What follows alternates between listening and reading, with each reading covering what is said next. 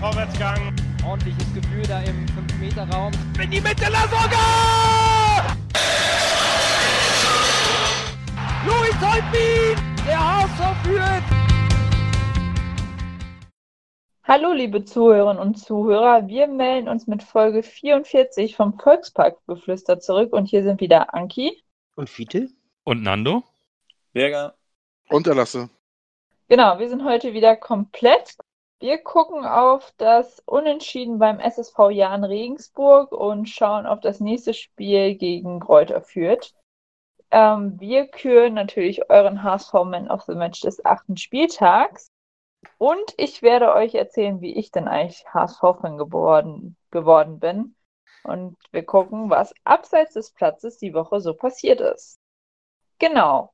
Gucken wir erstmal auf das Spiel gegen Regensburg vom vergangenen Samstag. 2 zu 2 unentschieden. Wir können immer noch nicht gegen Regensburg gewinnen, haben aber mit der gleichen Aufstellung wie beim 4 zu 0 Heimsieg gegen Aue gespielt. Haben in der 68. Minute Kin Zombie für Ducek gebracht.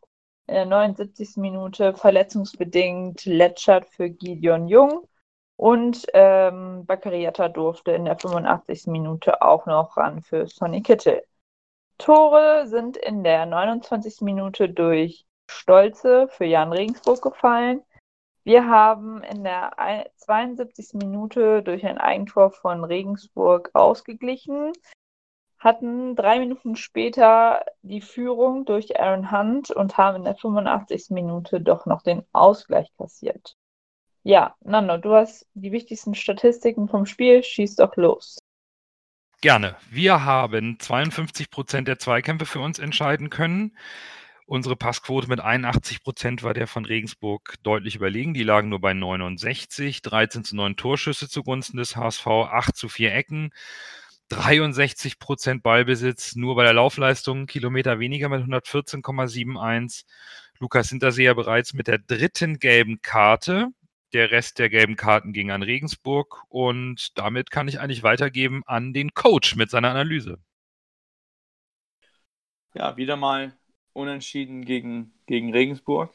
Ähm, die haben das interessant angegangen. Irgendwie, was, was ich äh, dachte, dass eigentlich vorbei war, dass man uns mit, mit leichtes oder nicht leichtes Pressing, aber mit Pressing halt so aus die, aus die Ruhe bringen kann. Ähm, ich finde besonders erste Hälfte waren wir nicht gut. Wir haben viele technische Fehler begangen. Ähm, einfache Pässe sind nicht angekommen, wir konnten uns nicht richtig äh, befreien von dem Druck, was auch sagen muss, dass äh, Regensburg hat das eigentlich ganz, ganz gut gespielt mit, mit dem hohen Druck.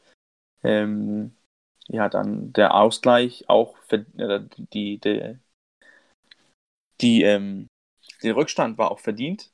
Äh, aber ich fand auch, als wir dann 2-0 vorne waren, äh, hatten wir in der zweiten Hälfte auch so dominiert und, und gut gespielt. Ähm, was ich eigentlich auch finde, dass man, ähm, was man auch bei, bei zum Beispiel jetzt äh, Expected Goals sehen kann, da haben wir auch klar gewonnen äh, mit 1,64 gegen, gegen, 8 oder gegen 0,886.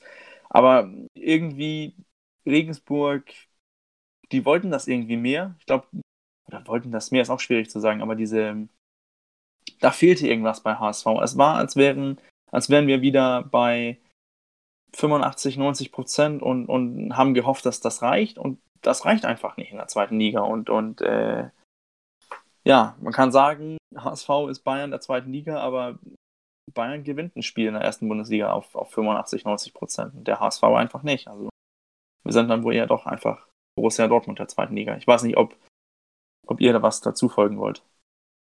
Ich finde, dass äh, grundsätzlich die Gangart von Regensburg war nervig, äh, zum Teil aber auch ein bisschen drüber. Und als Schiedsrichter kann ich das ja, etwas besser äh, sanktionieren. Äh, auf der anderen Seite muss der HSV den Anspruch haben, bei der Qualität, die sie derzeitig zeigen, das auch gut herzuspielen. Das ist denen schwer gefallen, das hast du vollkommen richtig gesagt. In der ersten Halbzeit kam, kam keiner so richtig in Tritt bei, auf unserer Seite. Eben durch diese unangenehme Spielweise, auf die wir uns aber auch einstellen müssen. Der HSV muss auch lernen, das ist, wir sind im Lernprozess mit diesem neuen Kader. auch eine solche taktische Marschroute einer spielerisch unterlegenen Mannschaft zu bespielen. Das war schwierig und in der zweiten Halbzeit hat der HSV deutlich besser gemacht, hat mehr Kontrolle über das Spiel gehabt, aber auch Abschlusspech.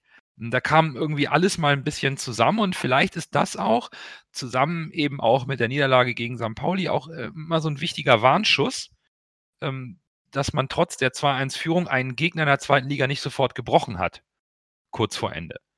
Dass äh, ein Gegner, der so gallig ist und so in die Zweikämpfe geht, eben auch bis zum Ende nochmal Vollgas geben will. Und der HSV muss ähm, mehr als 90 Minuten Folge auch Vollgas geben und nicht eben nur ein paar Minuten oder eine Führung verwalten wollen. Und Hacking, und das wäre so jetzt mein Schlusssatz erstmal, so mein Eindruck zum Spiel, hat wohl auch etwas länger äh, intern seine Unzufriedenheit zum Ausdruck gebracht, als es so nach dem Spiel klang, wo er doch sehr sachlich war.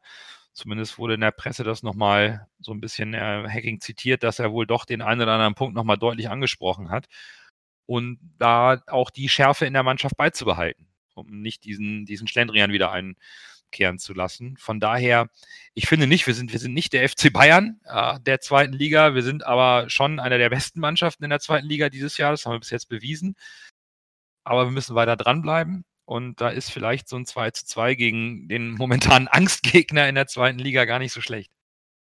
Aber das ist, das, was, was mich wundert, ist jetzt beim, äh, man hört ja immer, ja, beim HSV ist man mit, mit Mittelmaß plötzlich zufrieden. Und, und irgendwie kann ich, kann ich diese Aussagen immer, immer folgen. Wenn man, wenn man sieht, wir stehen jetzt Platz 2, äh, eigentlich haben wir ein bisschen Luft nach unten nach, äh, zu Bielefeld und kommen dann nach Regensburg und, und bringen da die nicht die 100, 110-prozentige Leistung auf den Platz.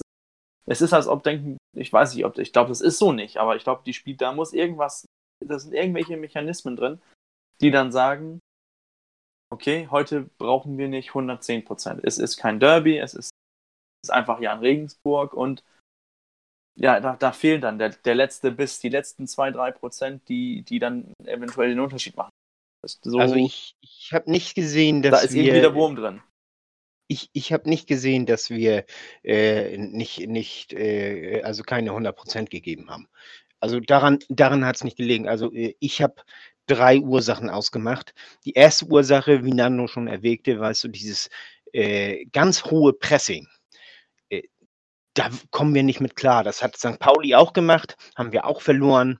Und, und äh, da kommen wir einfach nicht mehr klar. Die, die haben ähnlich wie St. Pauli, eine halbe Stunde lang haben sie ganz hoch, ganz intensiv gepresst, haben dabei das 1 zu 0 gemacht und nach dem 1 zu 0 haben sie es ein bisschen ruhiger angehen lassen. Das ist der erste Punkt. Der zweite Punkt ist, wir haben ein unheimliches Abschlusspech gehabt oder Unvermögen, ich weiß es nicht. Das müssen wir äh, mal sehen. Auf jeden Fall äh, Pfostentreffer. Wir haben äh, ganz knapp neben das Tor, ganz knapp übers Tor und äh, so weiter. Also wir hätten eigentlich in der, in der ersten Halbzeit schon den Ausgleich schießen müssen. Die Chancen dazu hatten wir. Wir hatten sehr gute Chancen. Aber äh, dann, wie gesagt, knapp neben das Tor, knapp übers Tor und so. Und der dritte Punkt ist für mich einfach, Regensburg hat meiner Ansicht nach so bummelige 20 gelbe Karten verdient gehabt, so wie sie gespielt haben. Also es fängt schon damit an, äh, die, die Schwalbe im, im Strafraum, wo er den Elfmeter haben wollte, das, das war eine glasklare Schwalbe. Und, und äh, da klage ich ganz klipp und klar den Torhüter an. Äh, nennt den Torhüter, meine Güte, oh, den, den Schiedsrichter an. Äh, der lässt das Ganze ja überprüfen vom, vom äh, äh Videoschiedsrichter. Video, Videoschiedsrichter. Und dann macht er zu dem äh, hier ein hier äh, Regensburger dann auch noch das Zeichen Schwalbe. Und, und äh, äh man, man sieht so richtig, weißt du, der sagt ihm dann, du weißt du was, äh, das, das gibt keinen Elfmeter, das war eine Schwalbe. Und dann macht er auch dieses Zeichen für eine Schwalbe. Dann ist das eine gelbe Karte. Meine Güte. Dann sind die äh, mit, mit den Stollen voraus in die Zweikämpfe gegangen. Das sind gelbe Karten. Denn äh, äh, hier äh, schlagen die äh, hier Bein hoch, weißt du, und, und dann hier Wagnermann in die Fresse, dass die Nase blutet. Das ist eine gelbe Karte, Leute. Und, und das hat das alles nicht gegeben. Und wofür gibt er eine Karte? Für einen leichten Bodycheck an der Außenlinie äh, an, an hier Hinterseher. Also, äh, das habe ich überhaupt nicht verstanden. Zumal äh, in der Hin äh, hier in der in der ersten Halbzeit, äh, da gab das auch einen ganz heftigen Bodycheck gegen äh, Gideon Jung, der auch richtig in der Bande lag. Gideon beschwert sich beim Schiedsrichter und dann stellt er ihn erstmal in den Senkel, anstatt dass er eine gelbe Karte vergibt. Hinterseher kriegt sofort eine gelbe Karte. Oder auch äh, in der 50. Minute so bummelig. Äh, da äh, ist das eigentlich ein Elfmeter für uns, wo Hand da gelegt wird. Das ist ein Bodycheck im 16er, weißt du, der nur auf den Mann geht. Das hat überhaupt nichts mit dem Kampf auf den Ball, um den Ball zu tun. Das ist ein, das ist ein Foul im Elfmeter, äh, im, im 16er und das gibt Elfmeter. Also, das ist für mich, äh, und, und das hat er sehr einseitig gepfiffen, das Ganze. Und also, das ist für mich ein ganz klares Thema. Und äh, so kannst du, so hast du es schwer, Spiele zu gewinnen. Aber äh, der Hauptpunkt, das müssen wir klar sehen, das ist dieses intensive Pressen zu Anfang. Da müssen wir uns was einfallen lassen. Also das, das wird Das ist nämlich ja für, wird. Fürth ähnlich machen. Also da können wir uns schon drauf einstellen. Aber Ja, das- aber da aber spielen das wir wieder wundert zu mich. Hause. Aber da spielen wir zu Hause. Das ist ein ganz anders. Äh, Ja, ich, ich glaube, das ich glaube, das war so ein Abziehbild äh, für die Mannschaften, wie man den HSV bespielen muss. Das war ja auch der Grund, warum ich vorher 1 zu 1 getippt habe, als Bauchtipp letzte, letzte Folge. Weil ich glaube, vielleicht, ich meine, die, die Mannschaft ist eine komplett andere als letztes Jahr. Der Trainer ist ein anderer, aber irgendwie wabert ja bei so einem, bei so einem Angstgegner in Anführungszeichen ja immer was irgendwie um den Volkspark rum.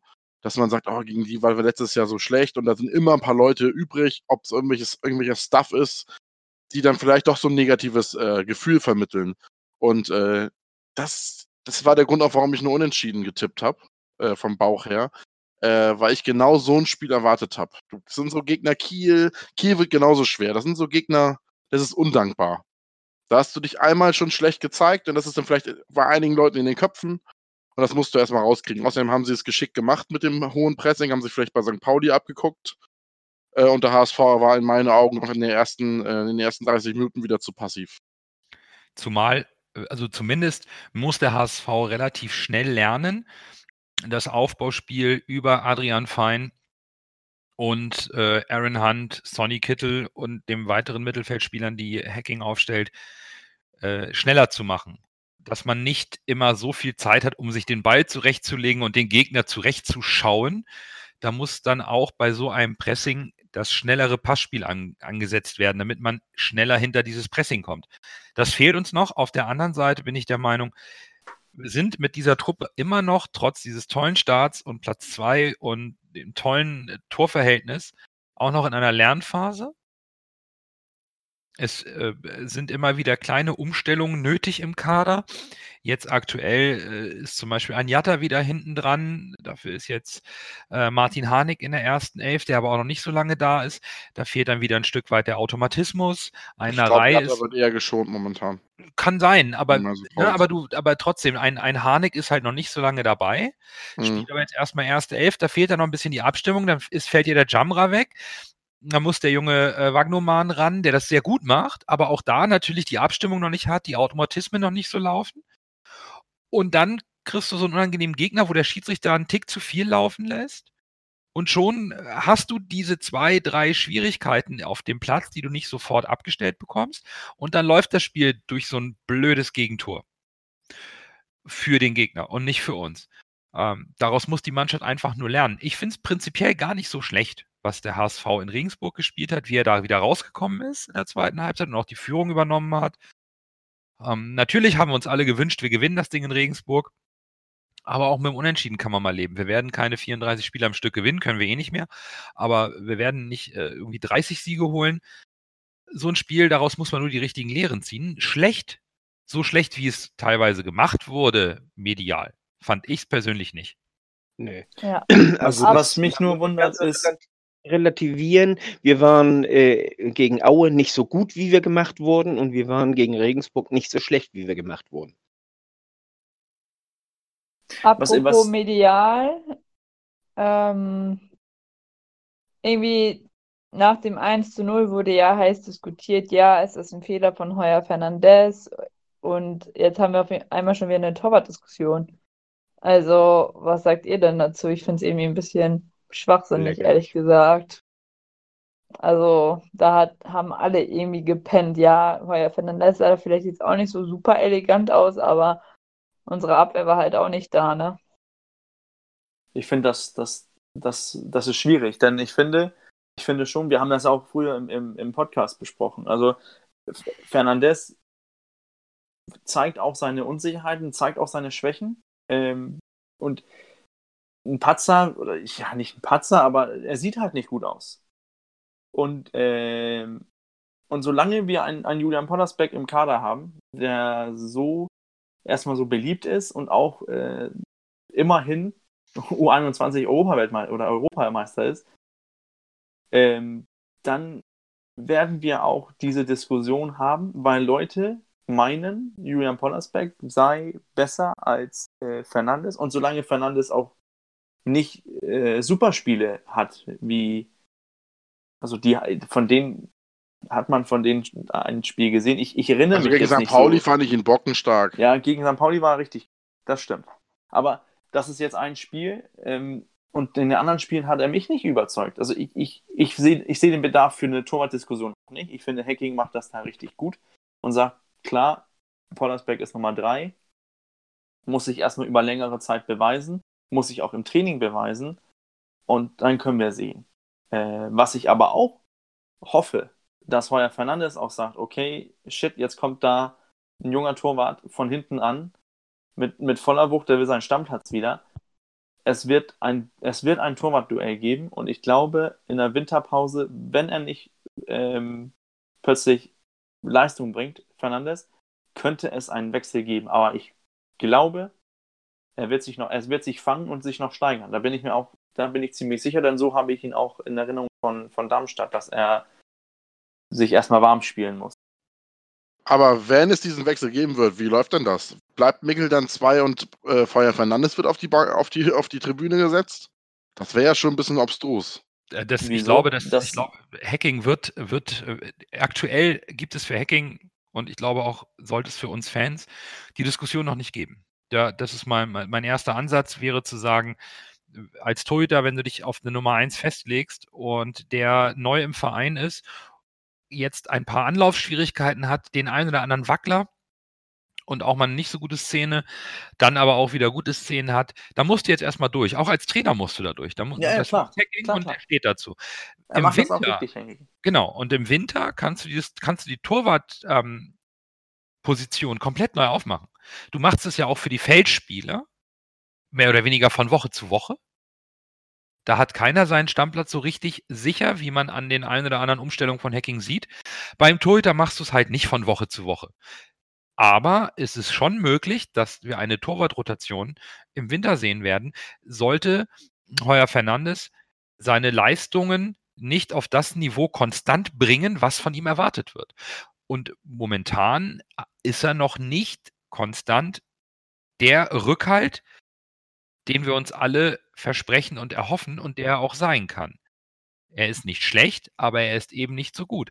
Die Problematik ist natürlich, ein junger Keeper wie Pollersbeck, der letztes Jahr sehr oft zu Null gespielt hat, bei den Fans oder bei den jungen Fans sehr beliebt ist, dann wird das Thema natürlich gerne medial aufgegriffen. Da macht man Fass auf, weil er einen, einen, ein, als Torhüter eine ähm, unsaubere Parade gemacht hat, die dann final zum Gegentor führte. Die Fehler passieren vorher. Der Angriff muss vorher viel besser verteidigt werden.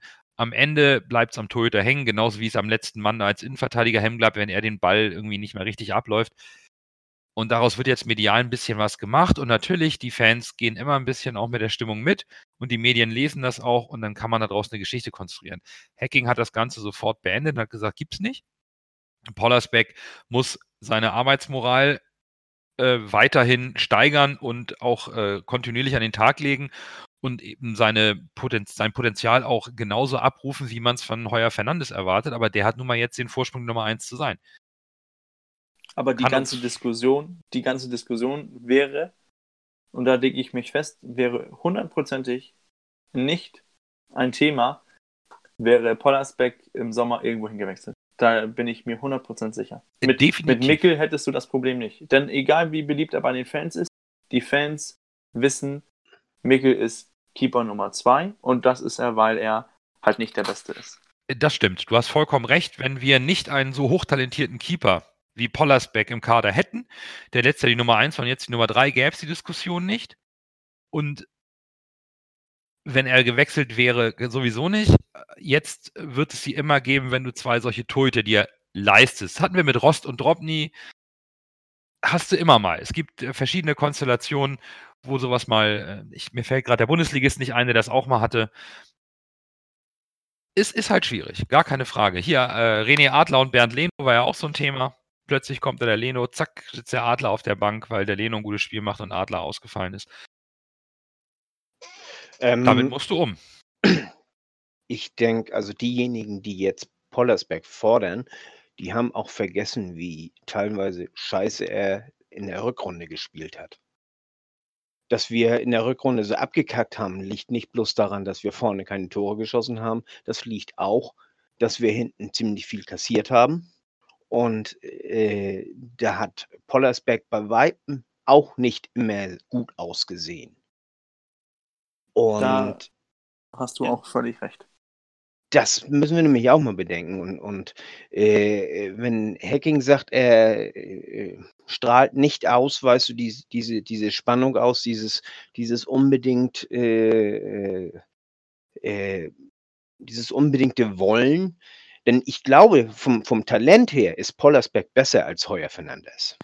Da brauchen wir nicht drüber diskutieren. Vom Talent Und- her Ja, ist Julian Pollersbeck richtig gut. Es ist, eben. ich bin ja auch ein kleiner Fanboy, aber wenn der Ich sein ja volles auch. Potenzial ausschöpft, dann ist der richtig gut. Dann ist der viel zu gut für die zweite Liga. Klar. Aber, Aber er er tut's das nicht. muss er aber er tut's tun. nicht. Aber er, er tut's nicht. Eben. Er legt sich zu sehr auf die faule Schulter. Das ist halt seine, seine Einstellungssache. Wenn er mal eine andere Einstellung zeigen würde, dann hätten wir auch überhaupt keine Torwartdiskussion. Da lege ich mich fest. Dann wäre er auch schon längst gewechselt. Ja, Aber anscheinend liegt es ja an seiner Einstellung, wie er dazu steht. Er weiß selber, dass er Potenzial hat, aber er schöpft es nicht aus, weil sein irgendwas in seinem Kopf sagt, ich mache hier einen auf Chili Milli, weißt du? Und Ehrmann, hier sein, sein, hier Gary Ehrmann, sein, sein Coach von äh, Kaiserslautern, der hat ja schon, der hat ja äh, auch schon immer gesagt, also Pollersbeck ist einer, der ständig einen, äh, ständig einen Tritt in den Hintern haben muss. Ne? Das, Ja. Das muss jeder für sich entscheiden, was Aber er in es- seinem Leben. Möchtest du Nummer 1 Torwart beim HSV sein oder möchtest du lieber Mallorca-Party feiern und bis abends um 2 Uhr nachts als Fußballprofi durch über die Häuser ziehen? Das muss ja jeder für sich entscheiden. Das kann nämlich Eben. keinem übel, wenn der sich anders entscheidet, aber muss man mit den Konsequenzen halt leben. Ja, und äh, für Hacking heißt das ganz klipp und klar, äh, so einer wie Pollersbeck, der kann ja auch die Arbeitsmoral in der Mannschaft vergiften.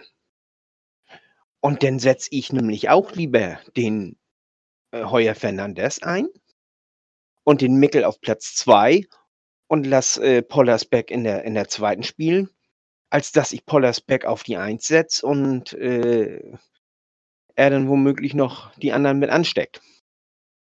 Ich denke mal, also, ich meine, Heuer Fernandes hat halt immer so seine, also gegen St. Pauli fand ich ihn halt auch mega gut. Gegen, gegen Aue hoffe- war auch sehr gut. Gegen Aue war auch sehr gut. Also ich denke, der wird sich auch stabilisieren jetzt. Hoffe ich zumindest in den nächsten Spielen. Und, äh, Genau, und er gegen. hat, er hat das, das 1-0, da hat er unter Druck, hat er den weggefaustet äh, und zwischen zwischen, ich glaube, Fein war das und, und den Regensburger ziemlich, die standen beide ziemlich, ich nehme an, der sollte ein bisschen weiter links rüber zu Fein. Hat nicht ganz geklappt, weil er unter Druck war, weil er ja auch von zwei Seiten Leute kam. Und äh, der Regensburger ist, ist spritziger als Fein. Das ist ja nun mal äh, nicht Feins Stärke. Fein ist ja äh, nicht der spritzigste. Mhm. Er ist nicht langsam, aber, aber so auf den ersten fünf Metern oder so, da gibt es schnellere. Und äh, das ist auch ein bisschen dumm gelaufen. Und das zweite Tor, das ist nämlich auch äh, so ein bisschen dumm gelaufen, das Ganze. Hier, äh, Rick verliert den Zweikampf da um, um den Kopfball und äh, kommt dann äh, ins Hintertreffen und da stimmt denn eben die Abstimmung zwischen, zwischen Rick und Letchert noch nicht. Das ist, ich, ich, ich habe mir das äh, bestimmt zehnmal angeguckt und habe mir überlegt, äh, wer hätte was anders machen sollen. Und äh, es ist einfach dieses Zusammenspiel, das stimmt nicht da in dem Moment. Und, und äh, da kannst du keinem richtigen Vorwurf machen. Also weder, weder Rick ja, er muss, er muss den äh, Kopfball im Grunde genommen gewinnen. Aber danach, weißt du, hat er sich sofort hinterher gemacht und, und Letschert ist, hat seinen Mann gehabt. Äh, hier, Wagnermann hat seinen Mann gehabt. Das. Wir müssen, wir müssen auch schneller sehen, dass wir da mit mehr Leuten hinter den Mann kommen. Das ist ein Punkt. Äh, hinter den Ball kommen. Das ist ein Punkt. Und äh, das, das, dieses blinde Zusammenspiel, das er mit, mit äh, Gideon Jung gehabt hat, das ist eben auch noch nicht da mit Letschert. Und, und wie, ich meine, wie soll das auch? Ne? Und ich kann mir vorstellen, wenn die drei Spiele miteinander gemacht haben, dann sieht das auch anders aus, dann fällt das Tor so nicht. Ich habe eigentlich eine, eine ganz interessante Statistik eben gefunden jetzt mit ähm, über Heuer Fernandes. Über seine ganze Karriere hat er pro Spiel hat er im Durchschnitt 1,3 Tore pro Spiel reingelassen. Er hätte, laut dieser Expected Goal Statistik, hätte er 1,4 pro Spiel reinlassen sollen. Saison 1920 0,88 äh, also 0,88 Tore pro Spiel. Expected Goals 0,91. Heißt, er hält eigentlich mehr, als er halten muss. Das ist schon mal interessant. Ja, ich glaube, es geht einfach in der Diskussion ein bisschen unter, äh, dass Heuer Fernandes äh, aufgrund zwei, drei Wacklern ähm, in der Strafraumbeherrschung zu Beginn und vielleicht ein, zwei Paraden, die nicht ganz so sauber waren, dass daraus eben auch noch unglücklicherweise direkt ein Gegentor passiert ist. Äh, das, der steht mir auch ein bisschen zu sehr in der Kritik durch so eine medial gesteuerte Torwartdiskussion. Aber wie das wir schon gesagt, gesagt haben, das ist aber auch durch die Situation heraufbeschworen, dass halt Klar. Pollersbeck noch auf der Bank ist. weil Und Pollersbeck Ich sich finde ja dieses, dieses, äh, halt zu sagen, von außen, den hätte Pollersbeck aber gehabt, ist halt müßig, ne? Hätte, klar. wäre, wenn. Aber, ja, hätte, hätte Fahrradkette, ne? Kennen wir Genau, alles. richtig. Ähm, aber die Statistik für, für Pollersbeck diese Saison ist, er hat im Schnitt 1,94 Tore reingelassen, hätte im Schnitt 2,72 Tore reingel- reinlassen müssen. Laut Expected Ja, Goals. aber er Problem- spielt auch Problem eine andere nur, Liga, ne? Ja, andere Liga und hat zwei Elfmeter gehalten. Das Ja. verdreht die Statistik auch ganz, Genau. ganz deutlich. Mhm. Eben. Und man darf auch nicht vergessen, wir stehen mit dem HSV grundsätzlich dieses Jahr defensiv sehr stabil. Wir haben eigentlich ein sehr gutes Defensivverhalten als gesamte Mannschaft. Fernandes bekommt sehr wenig aufs Tor. Ja, Also ist das mein ist- Empfinden. Mein Empfinden ist, er Ja. bekommt relativ wenig aufs Tor. Ist so. Und dann ist da mal ein Wackler dabei und schon fragen wir äh, oder wird gefragt, ob wir nicht eigentlich Pollersbeck reinstellen müssten. Naja, ich bin eigentlich ganz froh, dass wir so wenig aufs Tor bekommen und wäre noch glücklicher, wenn Fernandes die zwei, drei Unsicherheiten nicht gehabt hätte. Aber nichtsdestotrotz, das gesamte Defensivverhalten der Mannschaft ist um ein Vielfaches besser als letzte Saison. Und das ist erstmal der positive Punkt. Dazu gehört auch die Nummer eins im Tor. Nicht nur die Abwehr oder das Mittelfeld, auch der Torhüter gehört zum verbesserten Defensivverhalten. Und so wie die einzelnen Spieler mal einen Schnitzer drin haben, hat es bei uns momentan der Torhüter. Warten wir es doch einfach ab. Hacking hat es ganz klar gesagt, Nummer eins bis auf weiteres Heuer Fernandes und es sieht nicht so aus, als ob wir das innerhalb von drei Spielen, sondern frühestens in der Winterpause überhaupt wieder zum Thema haben werden seitens der Verantwortlichen des HSV, wenn unser, unsere Nummer 1 bis dahin sich nicht deutlich steigert und die Fehler abstellt. Wenn da noch mehr Fehler dazukommen, wird es automatisch zu einer Diskussion werden. Und dann spielt auch noch Tom Mickel eine Rolle, der aktuell Nummer 2 ist, aufgrund seiner Leistung im Training. Also von daher, ich bin da noch ganz entspannt und solange der HSV so seriös und gut über das gesamte Feld verteidigt und auch angreift, haben wir ganz geringe Sorgen. Genau, gucken wir doch einfach mal aufs nächste Ligaspiel, was am Samstag stattfindet. 13 Uhr spielen wir zu Hause gegen Reuter Fürth. Fürth hat aktuell elf Punkte nach acht Spielen, stehen äh, auf dem zehnten Platz in der Tabelle und verzeichnen drei Siege, zwei Unentschieden und drei Niederlagen mit, einer, mit einem Torverhältnis von 9 zu 12 Toren. Auswärts haben sie jeweils einen Sieg, zwei Unentschieden und eine Niederlage einfahren müssen. Und zuletzt haben sie 3 zu 0 zu Hause gegen Holstein Kiel ähm, gespielt. Also haben im Moment auch so ein kleines Tief. Ähm, ja, letzte Saison beide Male unentschieden ge gegen Fürth. Ich finde, jetzt könnten wir echt mal gegen die gewinnen. Gerade zu Hause sind wir momentan echt stark und ich finde, dann könnten wir die auch weghauen wie die anderen Vereine, die zu uns im Volkspark kommen. Ich bin da guter Dinge, dass wir die drei Punkte zu Hause behalten werden. Ich sehe den HSV stärker als Fürth, trotz der vielleicht jetzt des Ergebnisses in, in Regensburg, ähm, in der, auch in der Favoritenrolle. Und ich gehe davon aus, dass Hacking zusammen mit seinem Trainerteam schon die richtigen Maßnahmen ergreifen wird, um am Samstag die entsprechenden Punkte einzufahren. Momentan ich habe einfach keinen Grund zur Sorge, ganz im Gegenteil. Bis auf äh, Wagnoman hat sich super eingefunden und äh, Jamra bis jetzt gut vertreten und wird sicherlich noch besser. Der hat seine Chance aus meiner Sicht genutzt, auch wenn uns Jumbo fehlt, gar keine Frage. Der war auf einem richtig tollen Weg. Ansonsten, ja, Gideon Jung äh, wird vielleicht ausfallen, dürfen sich Jonas David, Letschert oder Papadopoulos beweisen. Everton reicht noch nicht. Und ansonsten freie Auswahl. Auf geht's. Hacking hat die Truppe, die er wollte. Er kann mehr oder weniger fast aus dem Vollen schöpfen. Dann schöpfen wir auch bitte voll die drei Punkte für uns aus. Genau. Was sind eure Tipps fürs Spiel? Weiß nicht, wer anfangen will. Ich sag einfach mal 3 zu 1 für den HSV. Okay. Ich sag nur 2-1. Denn ich sehe das alles noch nicht so selbstverständlich. Äh, Fürth wird sicherlich auch versuchen, wie, wie St. Pauli und wie Regensburg sehr hoch zu pressen. Das können sie nämlich eigentlich auch. Und äh, auch wenn die Statistik eigentlich äh, voll gegen Fürth spricht, das wird ein haariges Spiel, glaube ich. Also ich habe keine Angst vor Fürth. Und nach den letzten Heimspielen und den vielen Toren sage ich 5 zu 1. Wow. Ich glaube, Burger? ja, ich, ich sehe gerade, Fürth ist eigentlich ziemlich torgefährlich.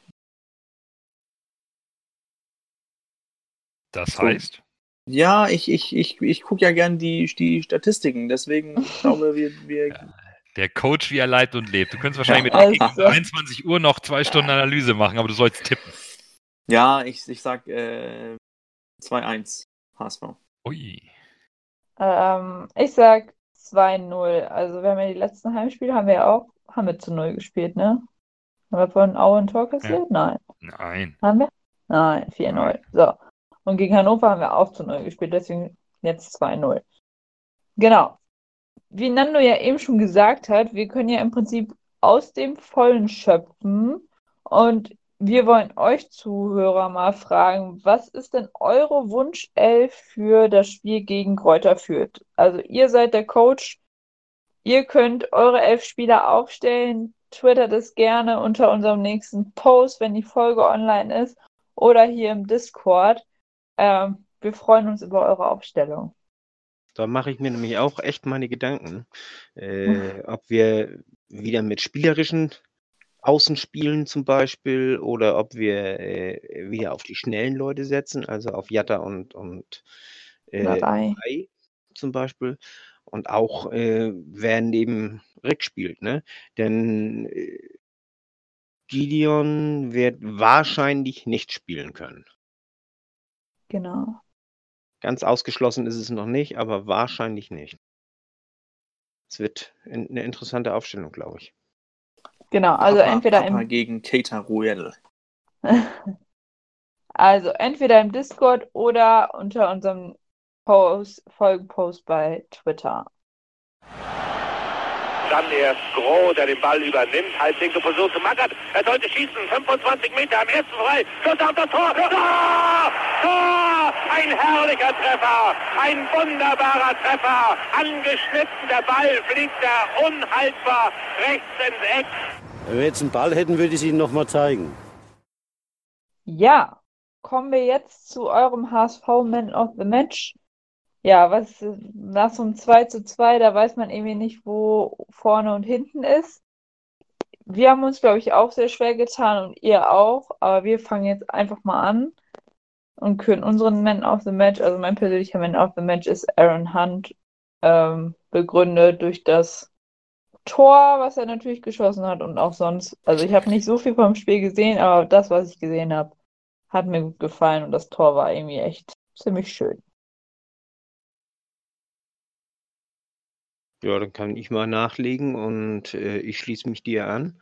Aaron Hunt war fast fehlerfrei, äh, hat das Tor geschossen und äh, hat immer wieder äh, gefährliche Situationen durch seine Pässe hervorgebracht.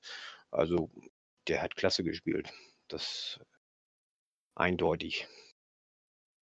Da sind wir heute alle sehr harmonisch. Für mich ebenfalls Aaron Hunt, der gezeigt hat, warum er für diese Mannschaft so wichtig ist in dieser schwierigen Phase der zweiten Halbzeit. Das Spiel kontrolliert, gut nach vorne vorgetragen, das Tor gemacht. Auch für mich eindeutig bester Spieler beim HSV letztes Wochenende. Äh, für mich war der beste Spieler Jo- Joshua Wagnermann, weil ich ihn äh, für jetzt seinen zweiten Einsatz als Rechtsverteidiger oder dritten Einsatz äh, erstaunlich stabil fand und er sich äh, immer mehr steigert und äh, gefällt mir gut. Ich habe gedacht, wir haben heute alle denselben. Aber dann, dann kam Lasse. Nein, ich, Tja, äh, sorry. für mich auch äh, Aaron Hunt. Ich habe ich gefürchtet, als er von der Verletzung zurückkam, gedacht, dass der ist schwer, der ist, ähm, der, der, das wird langsam, der wird älter, aber man sieht ihm das nicht an. Ich finde, der, der spielt momentan richtig gut, ähm, fordert die Bälle zur richtigen Zeit, bringt auch Ruhe rein, macht dennoch das Spiel schnell. Und es, es funktioniert irgendwie mit, mit, mit, mit ähm, Hunt zusammen mit, mit äh, Kittel vorne, dass Harnik auch äh, da, da, da wächst was zusammen. Das kann noch besser werden. Wenn sich nicht Hunt nochmal verletzt. Hunt ist auch kaum gefoult worden, weil er den Ball einfach so schnell wieder los wurde, dass äh, die ihn gar nicht faulen brauchten. Das haben wir nicht geschafft. Okay, Lasse, waren die Zuhörer auch so fast einer Meinung wie wir?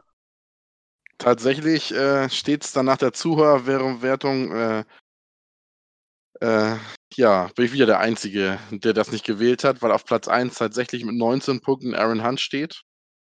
Gefolgt von Joshua Wagnermann, den ich als Man of the Match gewählt habe. Und auf Platz 3 steht Adrian Fein mit 7 Punkten. Wagnermann mit 13 Punkten. Okay. Gesamtwertung heißt das? Gesamtwertung heißt, äh, hat sich nicht viel verändert. Äh, Bakariata immer noch mit 127 Punkten auf Platz 1. Sonny Kittel mit 122 Punkten auf Platz 2 und Adrian Fein jetzt mit 107 Punkten auf Platz 3. Und ich glaube, Okay. äh, Van Drongelen ist mit 114 auf Platz 3 gesprungen, kann das sein? Oh, du hast recht, Entschuldigung, du hast recht. Ja, da ist doch noch der Sprung passiert hier. Das stimmt, ja, ja, du hast recht. Van Drongelen ist auf Platz 3 mit 114 Punkten. Adrian Fein auf Platz 4 mit 107. Ja, sehr gut aufgepasst, Nando. Sehr gerne.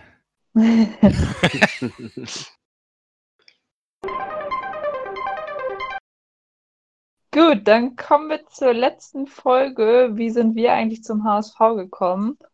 Heute erzähle ich euch mal meine Story. Also bei mir ist mein Papa schuld. Der ist seit klein auf, der kommt aus der Ecke von Hannover. Und da war halt früher die Frage bei ihm ja Hannover 96 oder HSV-Fan. Er hat sich dann für den großen HSV entschieden, ist dann ins Münsterland zwecks Liebe gezogen und ich war, glaube ich, das erste Mal mit, ich glaube, acht Jahren oder so, sind wir mal ins Stadion gefahren. HSV gegen Dortmund war das. Das müsste dann so 2004 um die Ecke gewesen sein. Da stand auf jeden Fall noch Piekenhagen im Tor. Daran kann ich mich noch erinnern, weil ich diesen Namen vorher äh, urkomisch fand als Achtjährige. Und ja, dann hat sich das irgendwie immer so weiterentwickelt, dass ich mich immer mehr für Fußball interessiert habe und ähm, ja, irgendwann bin ich dann auch mal halt mehr mit nach Dortmund gefahren, Leverkusen, also alles, was so bei uns hier in NRW um die Ecke war, Schalke, Köln. Ähm, ja, und irgendwie so dann, als ich so im Teenageralter war, mit 13, 14, 15, fing das dann so richtig krass an. Ja, ich muss so gefühlt zu ganz vielen Spielen hin. Und ja, dann seitdem immer öfter und öfter dabei. Dann hier, als ich dann nach Köln gegangen bin, eine Freundin mittlerweile, die auch in der Nähe von meiner Arbeitsstelle arbeitet, die ist auch mal ganz oft zum Fußball gefahren oder fährt auch noch ziemlich häufig. Und dann sind wir sogar auch zusammen. Und hier in Köln gibt es auch einen riesengroßen Fanclub, die äh, auch echt so Spitzen spielen. Da ist die ganze Kneipe voll. Man guckt zusammen Fußball und das ist so. Ja, also Papa ist schuld bei mir. Und mittlerweile sind es halt 15 Jahre, wie ich HSV-Fan bin. Und immer jetzt diese Saison bin ich nicht irgendwie so auf dem Stein, passt irgendwie zeitlich nicht so gut, aber ich versuche es irgendwie immer doch irgendwie zu verfolgen und ja.